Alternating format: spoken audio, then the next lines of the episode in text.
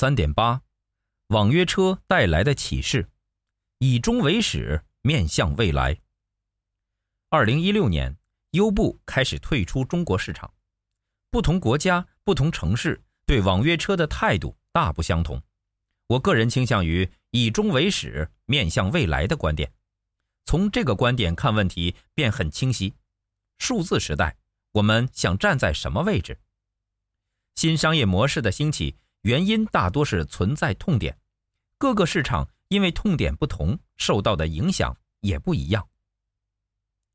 二零一六年，网约车合法化，为民众的出行带来了全新的选择。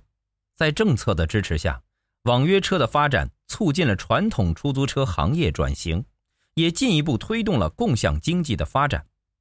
网络预约出租汽车经营服务管理办法对出租汽车司机平台均提出了明确的要求。一般认为，此办法对乘客的保障有所提高。对可从事网约车的出租汽车司机平台有较大的限制。二零一八年发生了多起乘客遇害事件，导致网约车的发展受阻，民众要求政府加强管理的呼声再次提高。如何处理网约车发展过程中的问题？若回到以终为始、面向未来的观点，答案就很清晰了，明确我们未来的方向和目标。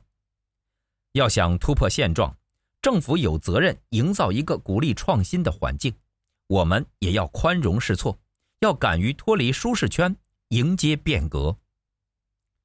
本节思考重点：一，除了市场，无论公司还是个人，都要以终为始，面向未来。